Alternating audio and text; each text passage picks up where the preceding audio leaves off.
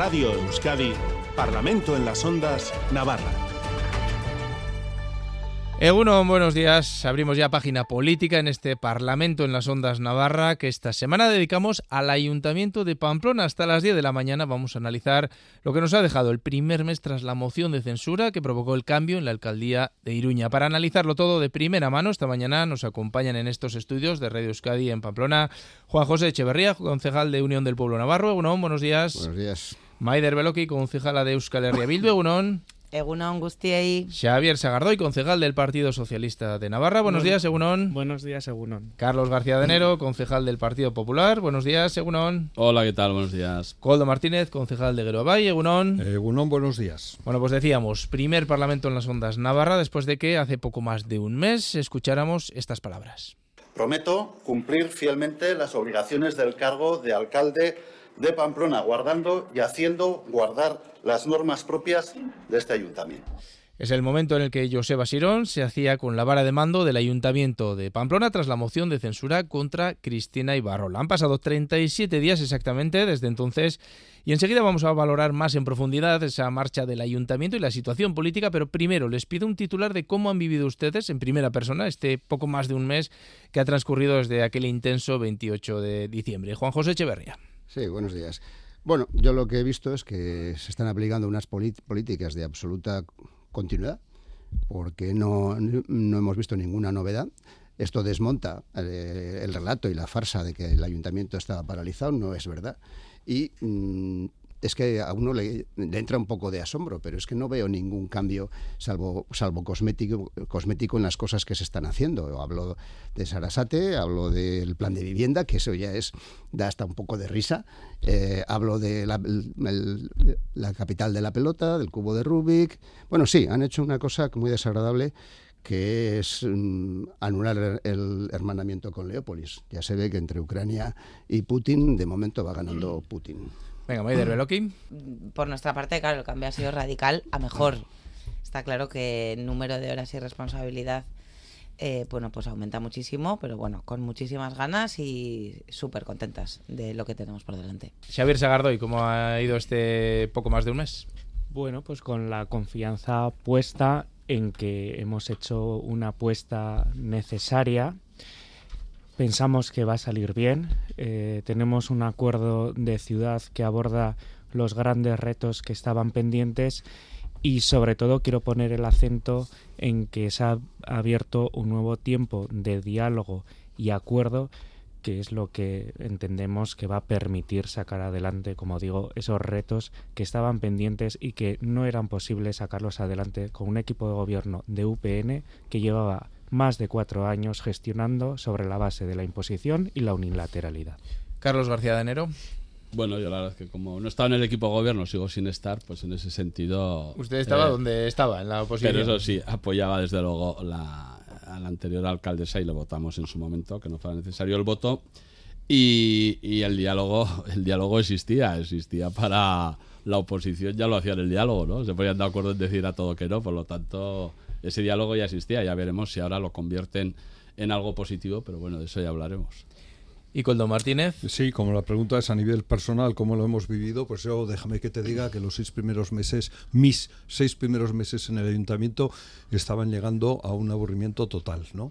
Eh, todo se resumía en recordarle a la señora Ibarrola, alcaldesa entonces, que había un montón de compromisos que debía ejecutar y no ejecutaba y que lo que ella planteaba pues no nos gustaba pues porque lo, lo planteaba desde la unilateralidad, sin consultas, sin, en fin, y además incluso con con, con, marchas atrás y marchas adelante y marchas atrás por su parte.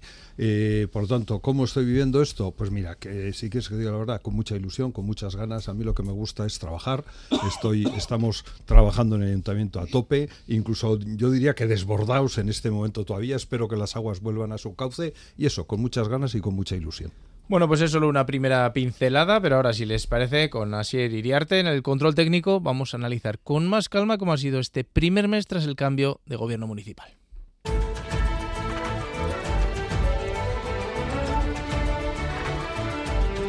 Parlamento en las Ondas Navarra, con Aitor Pérez. Con nuevas caras en el equipo de gobierno, la legislatura avanza. Enseguida concretamos un poco más si consideran que avanza o no, pero antes escuchamos voces que hemos oído en la última semana. Y soy mm, muy optimista y además em, me alegro también de que quieran y pretendan ser eh, exigentes, porque de esa exigencia pues eh, no cabe duda de que saldrá un trabajo más, eh, más redondo y más elaborado. Yo supongo que es muy placentero habérselo arrebatado a un alcalde de UPN, que es lo que realmente a ustedes les pone. Sus éxitos eh, son las derrotas de UPN, no que les vaya bien a los pamploneses, es que anteponen ese odio que tienen a Unión del Pueblo Navarro porque no hacen daño a UPN, hacen daño a Pamplona y a los pamploneses. No he visto en ninguna de estas personas, de toda esta bancada, odio hacia UPN. Otra cosa es que tenemos una ideología muy distinta a la que ustedes defienden, que las expresamos con total tranquilidad, que las expresamos democráticamente en los plenos, en las comisiones. Calificar eso de odio es muy peligroso, porque es banalizar el odio. A ver, el Partido Socialista está a su merced, o sea, no sea tan tan humilde ahí. El gobierno de Navarra hará lo que ustedes quieran en este tema y en otros, salvo que por lo que sea se interese el señor Puigdemont y quiera meter mano aquí. Pero si no, ustedes desde luego en eso son, como en todo, los que decidirán la política tanto de esto como hacen en el conjunto de España y como hacen en la Comunidad Federal de Navarra. Entendemos que muchas veces la política es puro teatro, incluso que se agarren la, la sobreactuación cuando no tienen absolutamente nada que aportar. Pero su discurso, en lugar de evolucionar, ha involucionado. Y mire que me gusta poco esta palabra, pero ha involucionado. Y no se adapta para nada a la nueva realidad política y social. Valgan como resumen para ubicar cómo está siendo estas primeras semanas de 2024, pero cuéntenme, empezamos con Euskal Herria Bildu, que es quien tiene la vara de mando en este momento. Maider Beloki, ¿cómo ha sido el aterrizaje del nuevo equipo de gobierno? No sé si más sencillo que en 2015 o más complicado tras la tensión vivida en el mes de diciembre. Bueno, de H. Bildu ya veníamos diciendo en los últimos tiempos que, mm, bueno, que estábamos preparadas para hacer oposición y lo hemos demostrado, y también para gobernar. Y bueno, en ese sentido eh, hay que decir que hemos creado un equipo de gobierno con los compañeros de Contigo y de Geroabay, que a nivel interno, que es la primera, digamos, pata para que todo funcione, está todo absolutamente organizado, está todo en marcha, los equipos completos, las áreas funcionando. Y, yo creo que bueno que frente al, a la parálisis no a, esa, ese gobierno en minoría unilateral que teníamos antes no y que como dice el compañero Coldo, bendita moción de censura, hemos pasado a un ayuntamiento dinámico. En un mes ya estamos tomando decisiones importantísimas, que ahora iremos sobre ellas, como Sarasate Vivienda y muchas más que están por venir en el que, bueno, mediante el diálogo, el consenso, pues estamos haciendo que Pamplona saque grandes proyectos y por ende avance, claro. Será la idea y, en un mes está, estamos en marcha. Juan José Echeverría, eh, a UPN le han arrebatado el gobierno municipal. Le preguntaba a la señora Beloki cómo ha sido el, aterrizaje en el gobierno. Le hago la misma pregunta, pero quizá en, sentido contrario. ¿Cómo se han, no, sé si se han, adaptado a la oposición y, cómo están viendo la labor del equipo de gobierno desde el otro lado? Bueno, ya, ya lo he dicho antes. Eh, eh, se están siguiendo con los mismos proyectos, el mismo plan de vivienda es, da, provoca, ya lo he dicho, provoca risa. Pero yo quería incidir en una cosa que ha dicho Coldo, que ha dicho que estas quejas nuestras son banalizar el odio. Yo he subido 12 veces la calle Curia y sé lo que es el odio, ¿eh? sé lo que es el odio hacia UPN. Antes también hacia el Partido Socialista, ahora solo hacia UPN y por supuesto hacia el PP. Si no hubiera tenido esa experiencia de subir 12 veces la calle Curia, eh, igual podría creerme lo que has dicho. Pero habiendo subido la calle Curia, no. Porque a mí me ha tocado subir la calle Curia siendo equipo de gobierno y me ha tocado subir la calle Curia estando en la oposición. Y no te digo que, cuál era mejor, porque eran las dos horrorosas. Y mientras pasaba el señor Asirón de alcalde y le vitoreaban, los mismos después nos escupían y nos tiraban de todo cuando pasábamos nosotros. Así que de banalizar el odio, nada. Eso no se puede consentir, esas cosas que dices. Coldo Eh, Martínez. Juanjo, yo creo que se puede consentir todas las palabras. Las palabras hay que consentirlas todas. Pero fíjate, con tus mismas palabras te estás, estás llegando a una contradicción. Eh, yo te podía dar la razón en todo lo que has dicho inicialmente, te podría dar la razón, pero resulta que acabas diciendo esas mirándome, esas palabras que has dicho no se pueden consentir. Pues yo estoy en total desacuerdo. Esas palabras y otras muchas hay que consentirlas, porque vivimos en democracia y para que vivamos en democracia más profunda.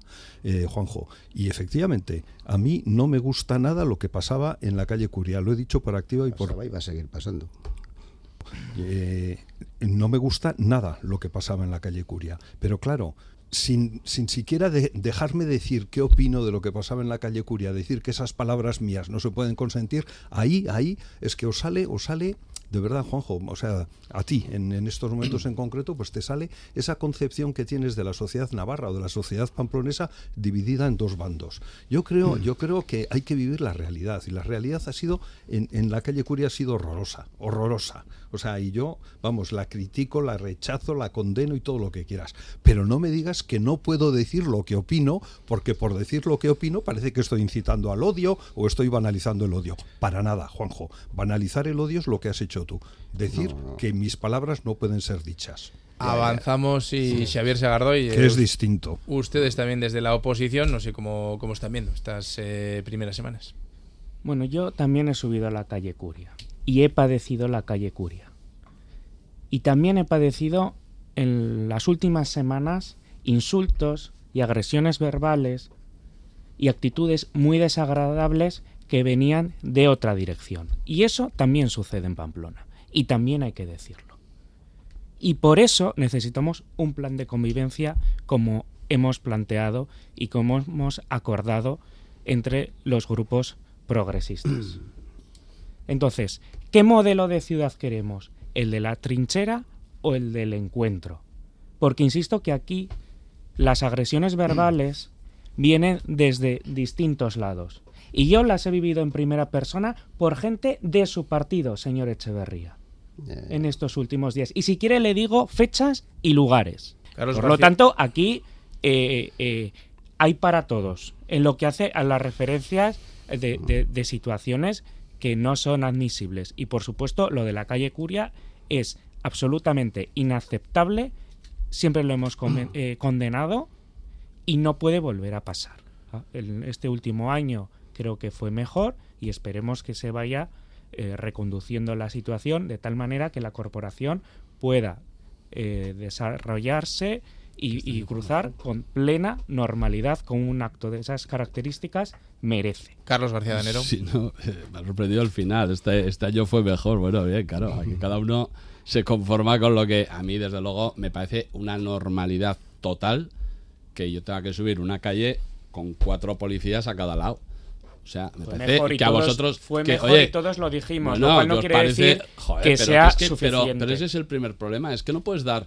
No, es que fue mejor. Que eso es una barbaridad. Esa es O sea, la ba- que no esa es la banalización. Es que no puedes estar ni un segundo. Es una auténtica barbaridad que la corporación no pueda subir allá con normalidad. Oye, y ya está. Y todo lo que no sea eso es una barbaridad y hay que ir a por ello. Ya la voluntad de cada uno ya la veremos. Pero bueno, pero desde luego no puedo dar por bueno que tenga que ir en fila india con cuatro, pero cuatro tanques a cada lado. O sea, eso es así. Nadie Eh, lo dicho está- lo no cual, lo estamos dando eh, por bueno. yo creo que aquí, eh, bueno, es evidente lo que iba a pasar, pero desde el principio, ¿no? Que al final el Partido Socialista no lo hizo en junio por las circunstancias, por la convocatoria electoral, pero luego iba a tener que, que darle la alcaldía a Bildu porque forma parte de los de los acuerdos, ¿no? En, Eso es en- una, eso es una evidencia. que- no, no, por eso digo que eso, que eso es una cosa que era evidente que, que iba a pasar y a partir de ahí, me ha hecho gracia también que has dicho, no, el Partido Socialista que está en la oposición. Hombre, el Partido Socialista es En la cooperador como de- socio necesario pero- para... Pero claro, al final, y las cosas como son, son los que deciden a quién le dan un gobierno o no. Eso es así. Y como eh, el que está por encima de todos nosotros y de todos aquellos es el que está en la Moncloa, pues es el que decide dónde hay que apoyar o no. En este caso había que apoyar a Bildu en, en Pamplona. Eso se hace y ahora veremos en el día a día pues hasta dónde llega el Partido Socialista. Pero bueno, eh, no ha pasado nada que no estuviera previsto desde el día después de las elecciones, salvo por la convocatoria electoral que hizo Sánchez. Juanjo Echeverría pedía la palabra y luego Maider Beloki. Sí, yo creo, eh, Xavi, que comparar que dos exaltados te han dicho algo por la calle no está ni mucho menos en el nivel de la calle Curia. Yo no sé qué calle Curia se has subido tú, pero bueno, yo sé las que he subido yo. Y efectivamente, si alguien te ha insultado por la calle es perfectamente condenable, ¿eh? y yo también lo condeno. Y si es de mi partido, pues si, si me dices quién es, ya le llamaré la atención. Me lo encargaré personalmente. Pero comparar eso con las agresiones de la calle Curia, hombre, por favor, Xavi, que, que al Zorri te haya pasado las consignas, eh, no quiere decir que tengas que creértelas así al pie de la letra, hombre. A mí al Zorriz no me ha pasado nada. Yo lo que estoy describiendo aquí son realidades que suceden en esta ciudad. Si quieres hablamos de la calle Curia, todo lo que quieras. Vas a encontrar siempre la condena del Grupo Socialista, porque nosotros la hemos padecido tanto como vosotros. Tú personalmente y yo también. Simplemente quiero decir que aquí suceden más cosas en la ciudad. Y a veces viene desde gente de tu entorno también. Que el debate es precisamente que necesitamos una ciudad en la que todos y todas podamos convivir. Entonces, ¿qué es lo que estamos dispuestos a poner cada uno de nuestra parte? Nosotros hemos pedido un plan de convivencia.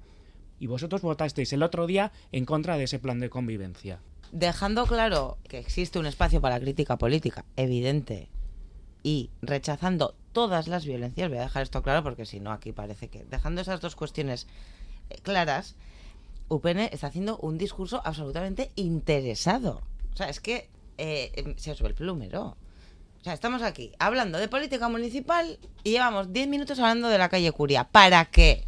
El señor... No, ¿quién ha sacado Curia? ¿Ha sacado tú Curia, Juanjo? Porque estábamos hablando de política municipal. Vamos a hablar ahora de paseos a las ates, pero que no fuisteis capaces de sacar. Vamos a hablar ahora de presupuestos, que es que yo llevo en el ayuntamiento casi nueve años y UPN ha sacado un año presupuestos. ¿Por qué no hablamos de eso, Juanjo? No queremos hablar de eso, porque nos interesa hablar de la calle Curia y votamos en contra de un plan de convivencia. ¿Por qué no queréis hablar de eso? Porque queréis hablar de Curia todo el rato. Yo quiero hablar del paseo Sarasate. Quiero Vamos- hablar vamos de, allá. de- de cuestiones municipales, claro que allá. sí. Luego hablaremos Claro de, sí. de proyectos concretos del Paseo Sarasate, que yo creo que queda para mucho, eh, pero sí que queríamos hablar eh, también de esos retos que tiene Pamplona. Bueno, yo creo que el primero, eh, por desgracia, todavía sigue siendo el de la convivencia, el de darnos cuenta todos y todas que tenemos muchas cuestiones que superar. Tenemos el reto de la democracia, de el, el reto de entender que la democracia no es, no es algo que nos ha sido regalado, sino que es algo que tenemos que trabajar día a día, todos y todas. Tenemos que aprender a, a- respetar al, al- al que opina distinto a nosotros. Y esto es algo que, que para mí es un reto fundamental, el reto de la democracia. Eh, democracia que, bueno, que en estos momentos está siendo muy minusvalorada y, y- y arrastrada por los suelos pues en muchos países del mundo, eh, con eh, bueno, pues con personas que creen que la democracia es un mal y que es, que es algo perverso y que es algo nocivo. Y yo reivindico la democracia y reivindico la convivencia como han hecho algunos de mis compañeros. Y, por ejemplo, no ayuda nada a eso, pues eso, eh, coger el, el rábano por las hojas o coger eh, una parte por el todo. Y yo diría que ese es el mayor reto. Y luego el, el- el siguiente, el siguiente reto es el conseguir hacer de Iruña una ciudad moderna, una ciudad del siglo XXI, una ciudad eh, más vivible, más saludable, eh, bueno, eh, en la que no solo quepamos todos y todas, sino en la que vivamos todos y todas. Maider Beloki, ¿cuáles van a ser esas prioridades según Euskal Herria Bildu? En ese sentido, eh, creo que hay un acuerdo programático. El máximo objetivo de ese acuerdo, que además es eh, público y, transparente, es desatascar aquellos grandes proyectos que, va a hacer, que van a hacer que Pamplona avance, no solo en términos más tangibles, como puede ser el Paseo Sarasate o puede ser un plan de vivienda, la construcción de escuelas infantiles, etcétera, etcétera, sino también en términos más, eh, eh, bueno, de sociedad, ¿no? Ahí yo también apuntaría que uno de los grandes retos que tenemos como, como, como ciudad es esa convivencia en la diversidad. Desde UPN, Juanjo Echeverría, eh, más allá de lo que pretenda el gobierno municipal para ustedes, ¿cuáles deberían ser esas prioridades? Bueno, nosotros ya teníamos un- una marcha iniciada. De hecho, lo que yo estoy observando es que, se- eh, salvo alguna cosa que, que se pretende maquillar, todo, todo va en continuidad. Ahora mismo, si, si hablamos de vivienda, pues ya hablaremos, pero ¿quién ha iniciado eh, las 5.000 de Donapea? pues la última, eso lo inicié yo mismo, siendo concejal delegado, que hice la tramitación del cambio de, términos con Galar. ¿Dónde se ha reactivado el PESIS de Chabacoy para pasar de 9.000 a 12.500 viviendas? Pues en, las reuniones de la Junta mm, Rectora que estaba yo, que tardó dos años en convocarse la pasada legislatura. Afortunadamente ya ha empezado a rodar, aunque esta legislatura ha empezado con mal pie. Quiero decir que yo no estoy viendo eh, esas acusaciones de parálisis por ningún lado. Es más, lo que estoy viendo es una continuidad absoluta en casi todo, menos en ese plan de convivencia, que claro, hay que aceptar un plan de convivencia de un partido que te mete a David Pla como número uno de las elecciones europeas, el último jefe de ETA. Es que hablar de convivencia y meter a un terrorista en las, en las listas europeas ya, en fin, e, es peluzna, por lo menos en mi caso. Y lo que decía Escoldo de la democracia, de tal, hombre, yo creo que habría que empezar por respetar la división de poderes. Y ya estamos viendo lo que está pasando en Madrid con la ley de con el choque con, todos los jueces, con las denuncias de, de con nombres y apellidos, en fin, una guerra, una guerra de desgaste de la democracia que yo calificaría de asquerosa. Carlos García Danero, eh, desde el Partido Popular, prioridades.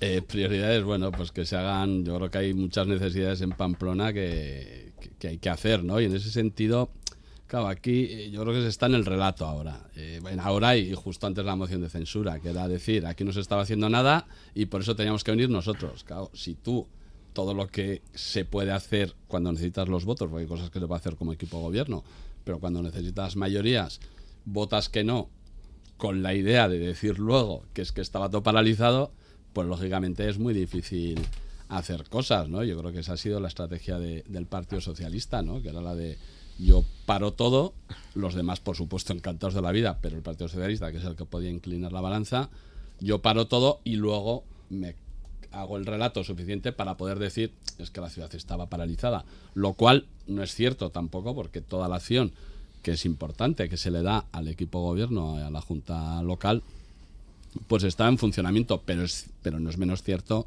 que aquello que necesita una mayoría, como pueden ser unos presupuestos, o pueden ser actuaciones eh, más concretas que necesitan modificaciones, pues se vota que no y ya está. Y entonces ya dices que está.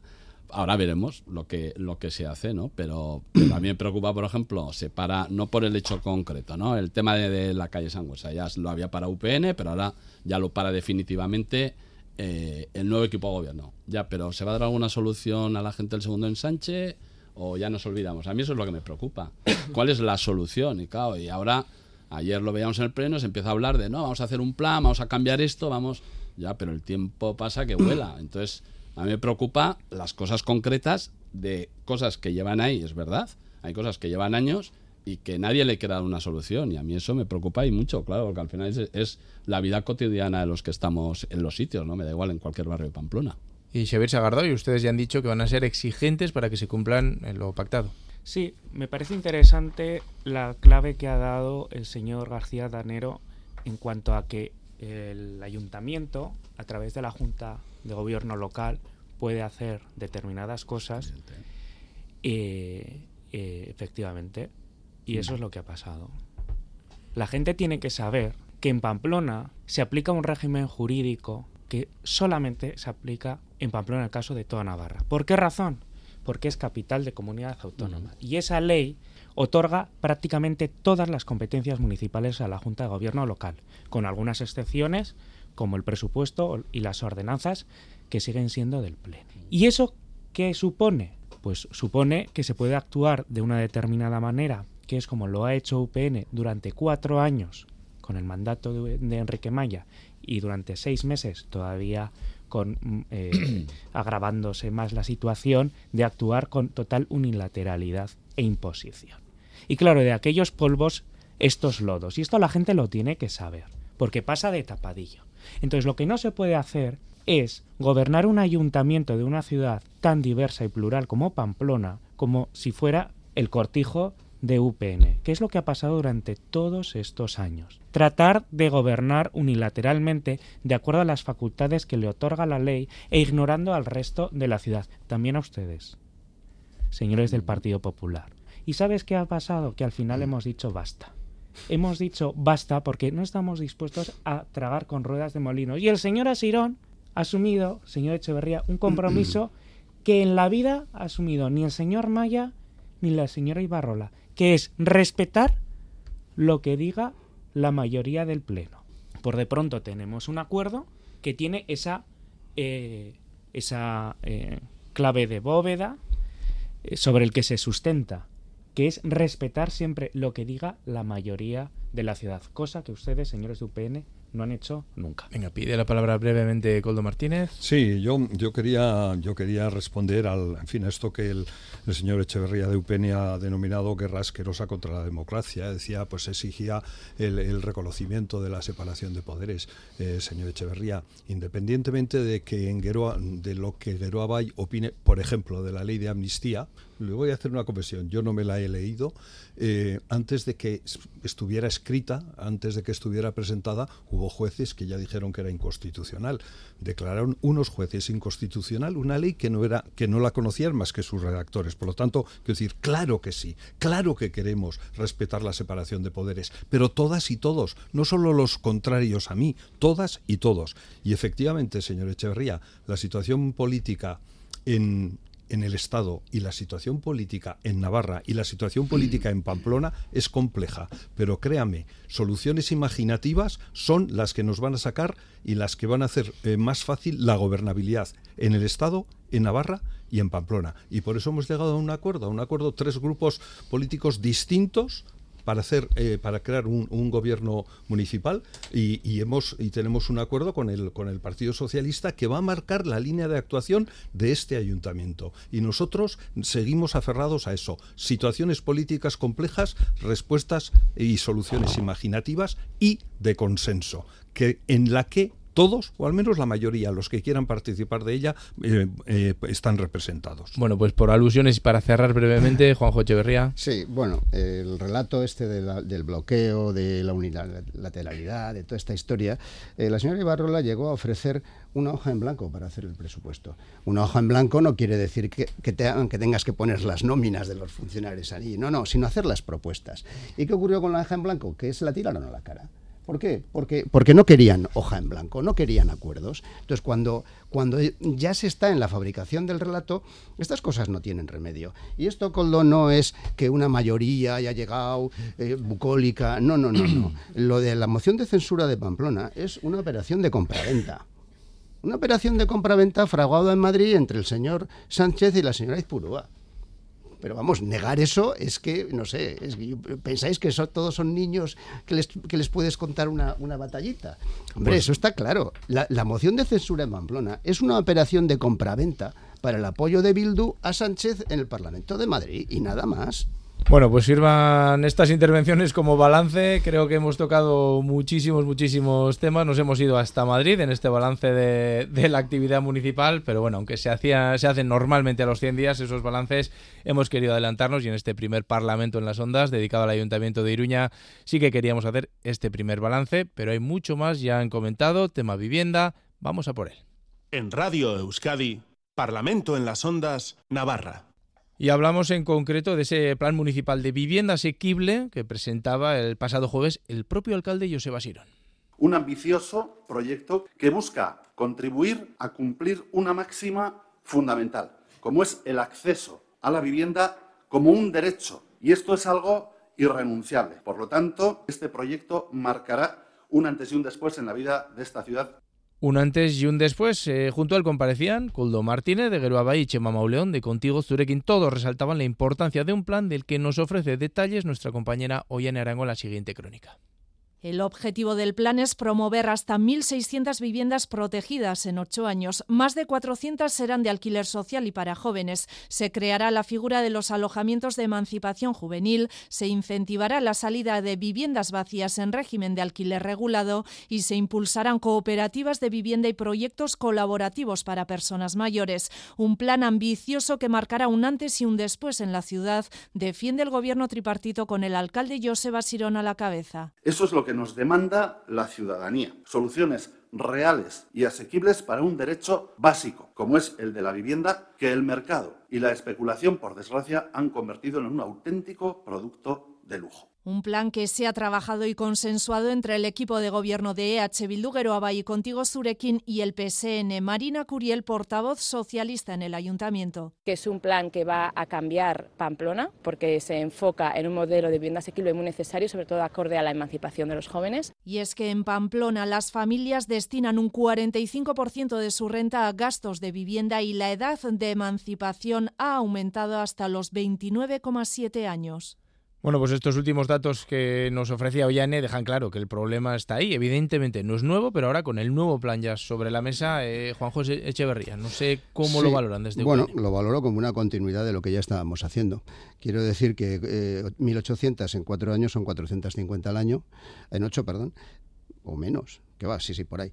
Eh, no, creo que, creo que son menos todavía. creo que son menos todavía. Pero las 600 primeras que están contabilizadas aquí ya proceden de la subasta que hicimos al final de la pasada legislatura. Es decir, que 300 de VPO, ciento y pico de ellas de alquiler, más las libres, más los ingresos para eh, la ordenanza de rehabilitación, todo eso ya estaba de antes. ¿Cuál es la novedad? Y encima leo el plan de vivienda y en ese plan de vivienda pone, eh, se subastarán viviendas libres para financiar lo mismo. Pero ¿cuál es la novedad? Es, ese intento, por ejemplo, de las viviendas colaborativas, que vamos, eso ya lo intentaron en 2015 y ya fracasó. Ya fracasó porque estaba no, no, no, fracasó con vosotros, que os, lo, que os lo tumbó una sentencia judicial por un recurso del Colegio de Arquitectos, quiero decir, y luego nosotros éramos los que no lo movíais, pero si, os estrellasteis vosotros con ese asunto, con unas cooperativas, por cierto, que están todas reñidas entre ellas, porque nosotros le, le autorizamos al Gobierno de Navarra a cambiar la calificación de un solar en la chantrea, que era un huerto urbano, que ya empezaron las broncas entre las del huerto urbano y, la cooperativa, y luego como se la adjudicaron a una cooperativa, pero a la otra la dejaron fuera, los de la otra cooperativa han metido un, recurso para anular la adjudicación. O sea, estamos metidos en una salsa de recursos, de batallas y de riñas entre, entre este tipo de, colectivos que, hombre, visto desde fuera da un poco de pena. Pero novedades, novedades ninguna, pura continuidad. Y encima ahora, después de habernos puestos, puesto verdes, por el tema de la subasta, va y planteáis hacer lo mismo. Es increíble. Maider Beloki. Sí, bueno, yo quería empezar un poco por, por, por, el fin. Como entendemos eh, la vivienda desde este lado, que es como un derecho, y como lo entienden ustedes, que es como una herramienta especulativa. Eso no es verdad. Claro, sí, pues, a ver, señores, a ver, Juanjo, por favor. No es verdad, tengo, que decir. es, decir, sí, la subasta, ¿para qué? Es que, claro, ese es el fin, claro. Si lo que queremos es fomentar el alquiler social, la vivienda social, la emancipación juvenil, o lo que queremos es engordar a las promotoras. ¿eh? En fin, eh, es que ahí eh, esa es la gran diferencia de, enfoque. Sí, pues ya sabes que sí. Hombre, pues por supuesto que sí. Estás planteando lo mismo que nosotros. Y además, con, un, con un añadido a este plan de vivienda, la incapacidad, la incapacidad que tuvisteis de llegar a acuerdos con el gobierno de Navarra. Ese es el gran cambio uno de los grandes cambios de esta legislatura es la colaboración con el Gobierno de Navarra, no solo en vivienda, que es fundamental, sino en todos los aspectos.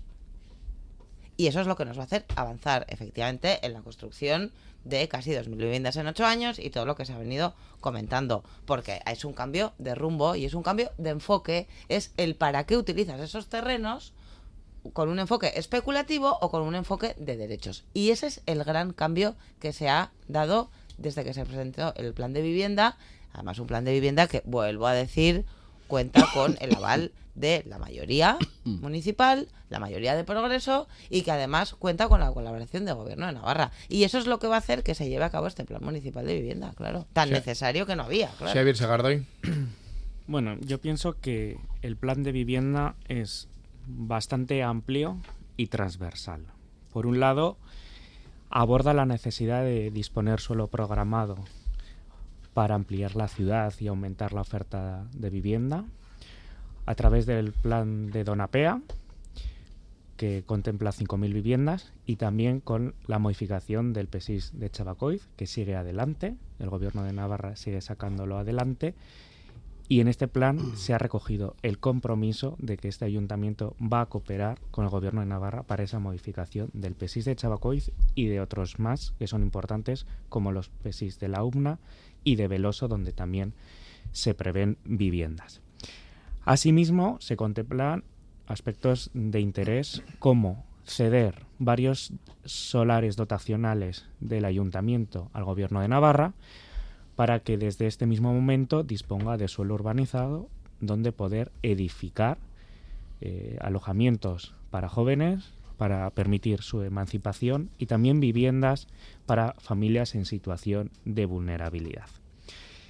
Por lo tanto, eh, con estas medidas y con otras más que también se contemplan en, en el plan, como por ejemplo la subasta que se ha dicho que efectivamente se contempla y no se descarta, pero de forma planificada y proporcional y no como se hizo anteriormente, y sobre todo destinando los ingresos a políticas de rehabilitación, renovación y regeneración urbana. Con todo eso, y como digo, con otras medidas más que también se contemplan, lo que queremos es dar una respuesta a una de las principales demandas de esta sociedad, que el propio ayuntamiento lo ha detectado en una encuesta que se realizó y que decía de forma abrumadora que esperaban una respuesta municipal a ese problema y paralelamente también, y no podemos obviarlo, un mensaje de confianza y certidumbre al sector inmobiliario y también al sector de la promoción y la construcción, que constituyen un sector económico y generador de empleo y dinamismo muy importante para la ciudad.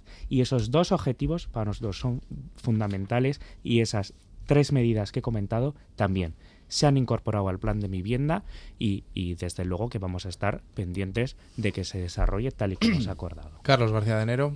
Bueno, la verdad es que para saber que la vivienda es un problema no hace falta hacer una encuesta, eh, ni muchísimo menos. Yo creo que la eso hizo no tiene. No, que bien, que digo que no hace falta. No, no, si no, si no es porque no, si no es criticar la encuesta, digo que yo creo que todos tenemos muy claro que ese es de los mayores problemas que hay, ¿no? En, en, no en Navarra, sino en el conjunto de España. Y a mí, eh, yo lo que espero es que se cumpla y ya está, y que se hagan las viviendas. ¿Y por qué digo esto? Porque al final yo entiendo que, que un alcalde del equipo de gobierno tienen que salir a decir que van a hacer un plan de vivienda y hablan de 3.000, 6.000, 200, no sé qué, todo queda muy bonito, pero al final yo creo que eso crea unas expectativas en la gente que luego se vuelven en decepción.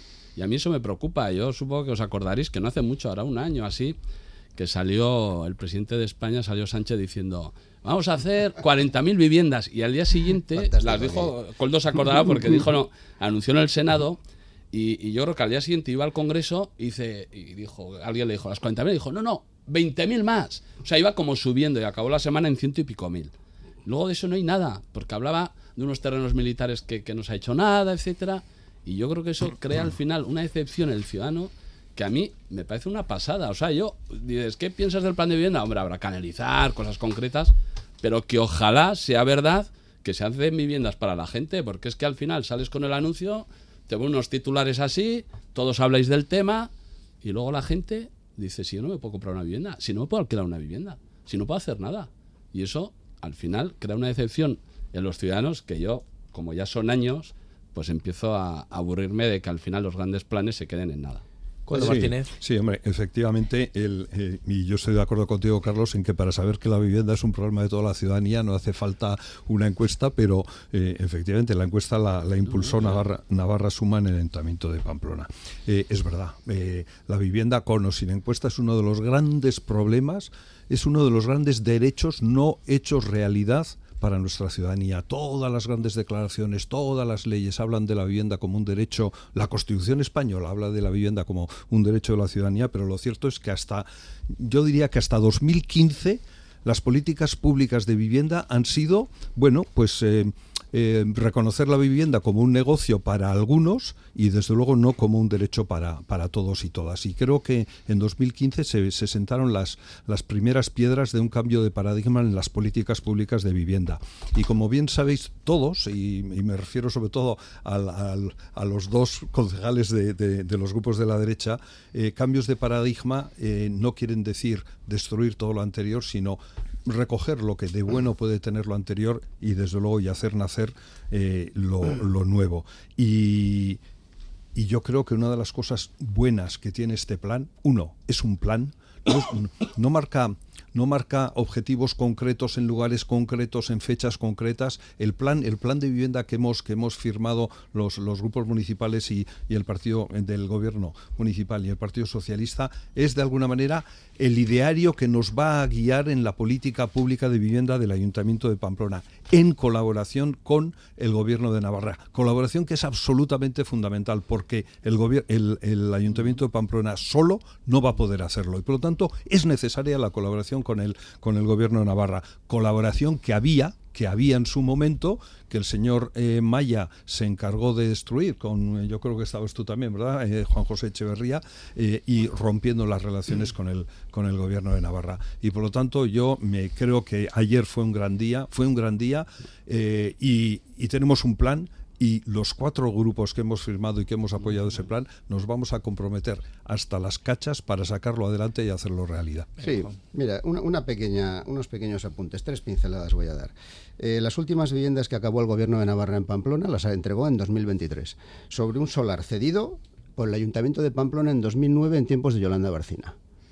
14 años para cumplir. 14 años.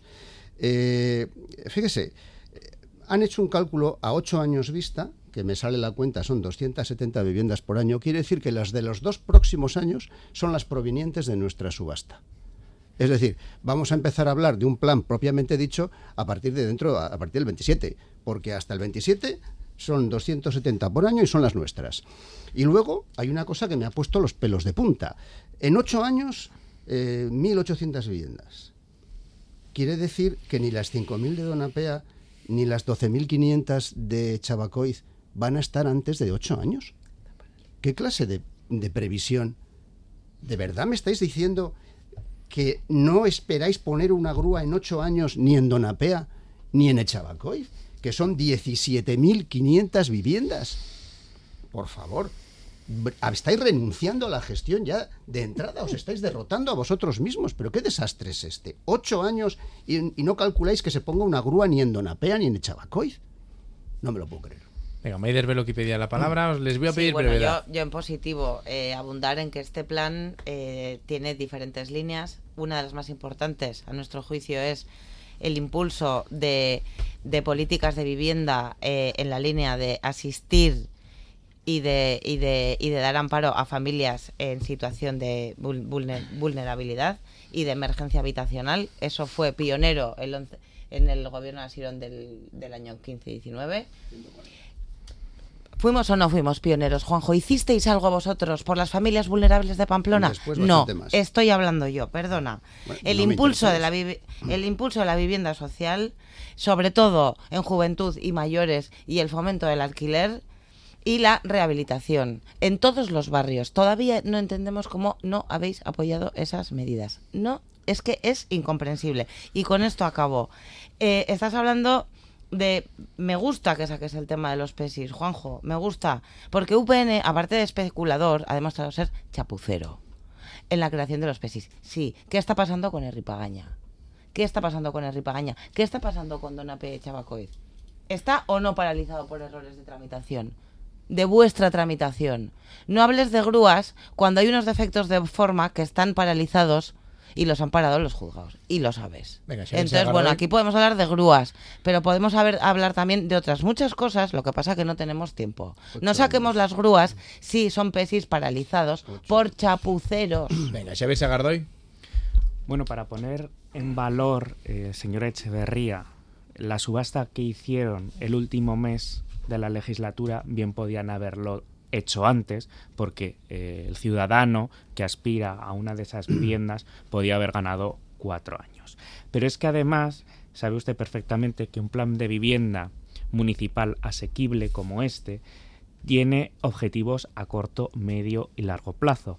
Y sabe usted, mejor que yo además, que para poder edificar hace falta suelo urbano y para disponer de suelo urbano hace falta aprobar unos planeamientos como el de Donapea y ahí en ese plan se recoge ese compromiso, continuar con toda la tramitación del plan de Donapea. Y también se recoge la necesidad de cooperar con el gobierno de Navarra para modificar un PESIS de Chabacoiz que es inviable. un PESIS que ustedes aprobaran en unos términos que a día de hoy son totalmente inviables y por lo tanto hay que actualizarlo. Se lo dije el otro día, eh, entre otros motivos, porque no hay demanda para suelo terciario y de oficinas en parcela aislada. Entonces, eso requiere una serie de tramitaciones, requiere un tiempo y sobre todo requiere un compromiso político que se ha recogido en ese plan de vivienda. Carlos García de Enero. La verdad es que me he quedado preocupadísimo porque yo estaba, digo, bueno, el plan, bien, muchas viviendas y ya aquí ya le empiezo a decir, pero bueno, la cosa es muy complicada, ya veremos cómo se hace. La verdad es que después del anuncio, más preocupado que antes del anuncio, después de alguna intervención. Coldo Martínez, brevemente. Eh, el plan va a iluminar la actuación del equipo de gobierno municipal junto con el Partido Socialista durante estos años y cuatro más y cuatro más y va a ser y va a hacer realidad el derecho a la vivienda para todas las personas. Bueno, pues veremos si, como decía antes Carlos García de Enero, se va cumpliendo ese plan, que yo creo que, sabiendo como sabemos que es un problema, los ciudadanos, ciudadanas de Pamplona lo agradecerán.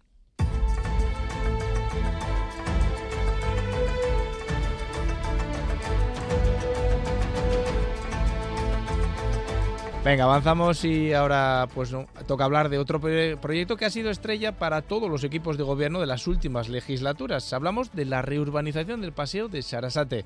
Era una de las condiciones negociadas por el nuevo equipo de gobierno con el Partido Socialista y cuyo cronograma ya se ha presentado.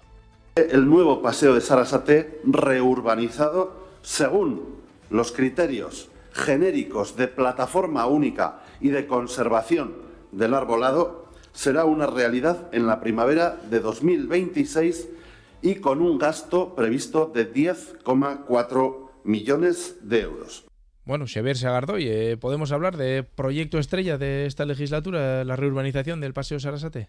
Pues esperemos que sí, a la vista del fracaso de Navarra Suma en la anterior legislatura. Este es uno de los grandes retos de este mandato que en los seis meses que estuvo Ibarrola al frente de la alcaldía se demostró incapaz de sacar adelante y una de las condiciones para eh, la moción de censura, y así se ha contemplado, es abordar el proyecto y abordarlo en los términos en los que quiere hacerlo la mayoría municipal. Insisto, en los términos en los que quiere hacerlo la mayoría municipal. Porque ahí está la clave de este nuevo tiempo que se ha abierto. En cuanto a qué proyecto queremos, lo hemos dicho siempre. Plataforma única, mantenimiento del arbolado, mantenimiento de elementos que eh, forman parte del paisaje urbano de Pamplona, como esas farolas históricas, procurar un recorrido desde los jardines del Palacio de Navarra hasta el bosquecillo, culminar eh, la reurbanización del frente de Salesas. Eso es lo que queremos para Sarasate y eso es lo que vamos a pedir al equipo de gobierno municipal. Coldo Martínez. Sí, bueno, yo creo que, el, proyecto que tenemos para el Paseo Sarasate va a hacer, va a procurar que el centro de la ciudad sea un lugar de encuentro, de convivencia, donde los ciudadanos y ciudadanas podamos encontrarnos, pasearnos y no como, bueno, pues como lo que es ahora el Paseo Sarasate, que es un lugar de paso únicamente. Eh, lógicamente no se trata solo de reformar el Paseo Sarasate, sino de hacer la prolongación que estaba mencionando Xavi en estos momentos y yo no diría que es el, el, programa estrella del equipo de gobierno, es uno de los programas estrella porque tenemos varios. Maider Beloki. Sí, bueno, yo creo que para todo el mundo ha sido, mm, para todos los partidos, ¿no? Ha sido estrella. Lo que pasa que, bueno, unos partidos hemos sido capaces de llegar a acuerdos y de mejorar la vida de, de, la ciudadanía de Pamplona y otros no han sido capaces por lo que venimos comentando, ¿no? Yo creo que esa es la base un poco de, de, de todo, por unilateralidad. Eh, entre otras cosas. Efectivamente, y en positivo, hemos sido capaces de, eh, de, llegar a un acuerdo para hacer un paseo Sarasate más amable, más accesible, eh, en términos, bueno, más accesible, bueno, pues para, para la ciudadanía, ¿no? Con una plataforma única, manteniendo el arbolado, creo que será un tema importante, y, bueno, y haciendo un, eje, ¿no? Como, como decía eh, el compañero del, Partido Socialista, desde el Parlamento hasta la taconera, ¿no? Em, creo que, eso era lo que se venía demandando, se venía pidiendo, que nunca se atendió y que es el momento, yo creo que es buena noticia, es muy buena noticia para Pamplona. Tenemos que estar de enhorabuena porque hemos sido capaces de, llegar a ese acuerdo. Hay un cronograma, se presentó y, bueno, pues eh, yo creo que es una de las mejores noticias que podíamos dar en, este primer mes de, mandato. Escuchábamos antes al alcalde José Sirón, pero en la comparecencia para presentar ese cronograma también les lanzaba a ustedes eh, el guante. Vamos a escucharle. Es verdad que aspiramos a que el apoyo que reciba este proyecto ilusionante sea unánime, sea por unanimidad en el ayuntamiento. Entendemos que los proyectos de ciudad como este nos pertenecen a todos y todas. Por eso animamos también a la oposición a unirse a este trabajo. Juan José Echeverría, ¿hay opciones de consenso? Pues no lo sé, porque eh, hay tantos informes técnicos municipales del Servicio de Jardines y otros, incluso externos, que dicen que la plataforma única es incompatible con la, incompatible con la conservación del arborado, que esto ya es como, como esperar al final de la película en un cine. ¿Lo vais a hacer? ¿Os habéis sido capaces de poneros de acuerdo? Bueno, vamos a verlo. Yo estoy absolutamente convencido de que no va a haber esa plataforma única porque era imposible. ¿Que decís que se puede? Bueno, ya, ya iremos llegando al final. Tenemos tiempo, podemos seguir observando la situación. Cuando se empiecen a morir árboles o cuando haya que talarlos o cuando los alcorques queden o sus raíces queden al aire, entonces dirán, no, es que vamos a quitar uno, luego quitaremos otro, luego se morirán siete dentro de cuatro o cinco años, porque los habrán dejado descarnados, en fin, hay muchas razones, eh, pero vamos, yo aquí sí que, de verdad, que, estoy como un espectador eh, y, mm, deseando ver el final de la película, ¿eh? porque yo tengo el absoluto convencimiento de que no se pueden salvar los árboles de la hilera que da al casco viejo, pero Claro, eh, como políticamente parece que se van a salvar, vamos a ver si luego físicamente además son capaces de sobrevivir a semejante obra. Ya veremos, a ver. Porque a todos nos gusta que no haya barreras arquitectónicas. A ver si somos nosotros los defensores de las barreras arquitectónicas. Hombre, por favor, por favor, hasta ahí podríamos llegar. Pero eso de que vamos a bajar la plataforma y además vamos a conservar el arbolado, mm, ya lo han dicho los técnicos municipales que tienen mucha experiencia que es imposible. Y ustedes se han enrocado en que es posible. Bueno, eh, quedamos de observadores. Nos emplazamos a dentro de tres años a ver cuántos árboles sobreviven. Señor García de Enero. Bueno, la verdad es que no nos necesitan, ¿no? Han dicho ya tienen los votos y el consenso, por lo tal ya poco les hacemos falta, pero yo desde luego... Confunden mayoría con... Yo soy partidario de, la plataforma única, quiero decir, eh, creo que es mucho mejor. Lo que pasa que eso, que habrá que ver eh, si era imposible o no era imposible, ¿no? Y ahora pues el tiempo irá viendo lo que pasa, claro, luego, por lo que decía un poco Juanjo ahora, si luego la plataforma única dice, no, pero es que ahora nos hemos dado cuenta que hay que quitar todos los árboles.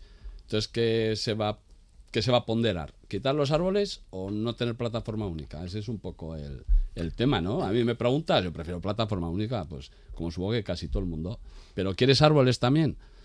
Pues eh, yo quiero árboles también. No, se puede las dos cosas, ¿vale? Pues entonces, si se puede las dos cosas, oye, me lo he hecho yo. Eh, Carlos, es, evidente que hay informes técnicos en un sentido y en otro. No, no, pero, pero si me dices, ¿qué quieres? Plataforma única y árboles. y vosotros me decís, garantizado, oye, Sí, pero nosotros, pero nosotros lo decimos eh, como una decisión política basada también en informes técnicos, en arquitectos. Quiero decir que, que pues no es un invento nuestro. ¿eh? Ah, vale, pues ya está. Xavier Sagardó pues el tiempo la dará o quitará razones. Eso es, eso es, el tiempo verá. Eh, bueno, yo creo que es evidente que nadie defiende las barreras arquitectónicas y estoy seguro que UPN tampoco, pero lo cierto es que el proyecto que ellos presentaron es en sí mismo una barrera arquitectónica, es en sí mismo consolidar el problema actual. Y frente a eso, aquí hay una apuesta política por lograr una plataforma única. Y será la solución técnica lo que lo resuelva. Esto es una cuestión de ambición de ciudad, de la que UPN ha carecido en este proyecto. Es un, es un asunto de mm, lograr el Paseo Sarasate que Pamplona merece y reactivar comercialmente ese lugar del centro de Pamplona. Venga, Juanjo Echeverría pide la eh, palabra para acabar. la línea de, Carlos. Eh, yo estaba en el jurado que eligió las tres propuestas. Y claro que la, plataforma única de CIP era la, que más nos gustaba. Claro, hasta que llegó el servicio de jardines y dijo, ojo con esta, ¿eh? que si hacéis esta, os cargáis todos los árboles de la, de la margen del casco viejo. Y, y entonces dijimos, hombre, no vamos a cargarnos los árboles, que nos van a cortar la cabeza los partidarios de los árboles, siendo nosotros mismos también partidarios de los árboles. Y ya nos encontramos con el señor Sagardoy, un técnico de primera línea, que dice que no, que los servicios técnicos se equivocan y que se puede bajar la plataforma. Venga, adelante, chaval, que es tu momento. Hombre, un poquito de encabezonamiento también hubo, ¿no? En todo el proceso, Juanjo. Venga, un poquito de encabezonamiento también hubo. Iremos viendo, como pues dice Juanjo Echeverría, es como una película. Veremos, cómo llega, cómo llega ese final. ¿eh? Según el cronograma, primavera de 2026 estará listo, si se cumple, el nuevo, eh, la reurbanización del nuevo Paseo Sarasate.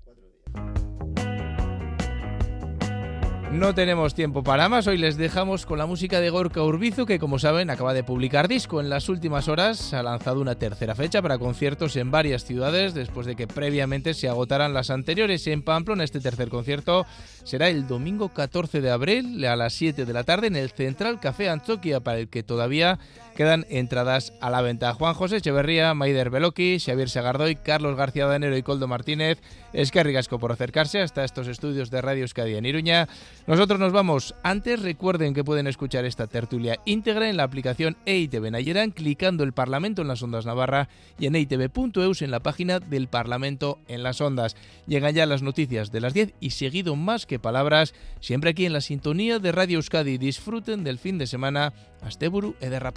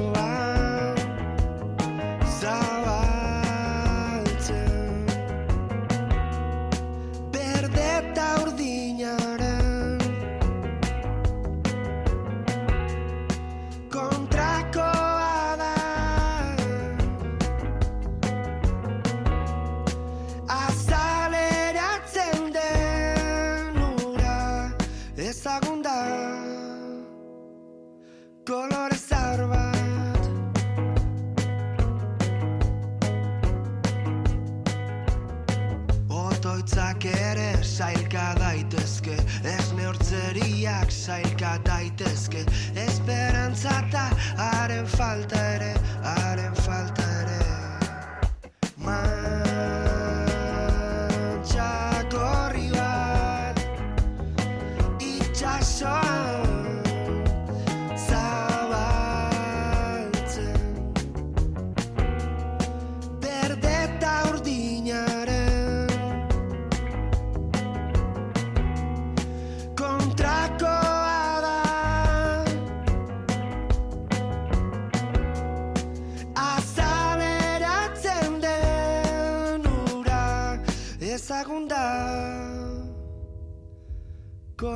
Назарова.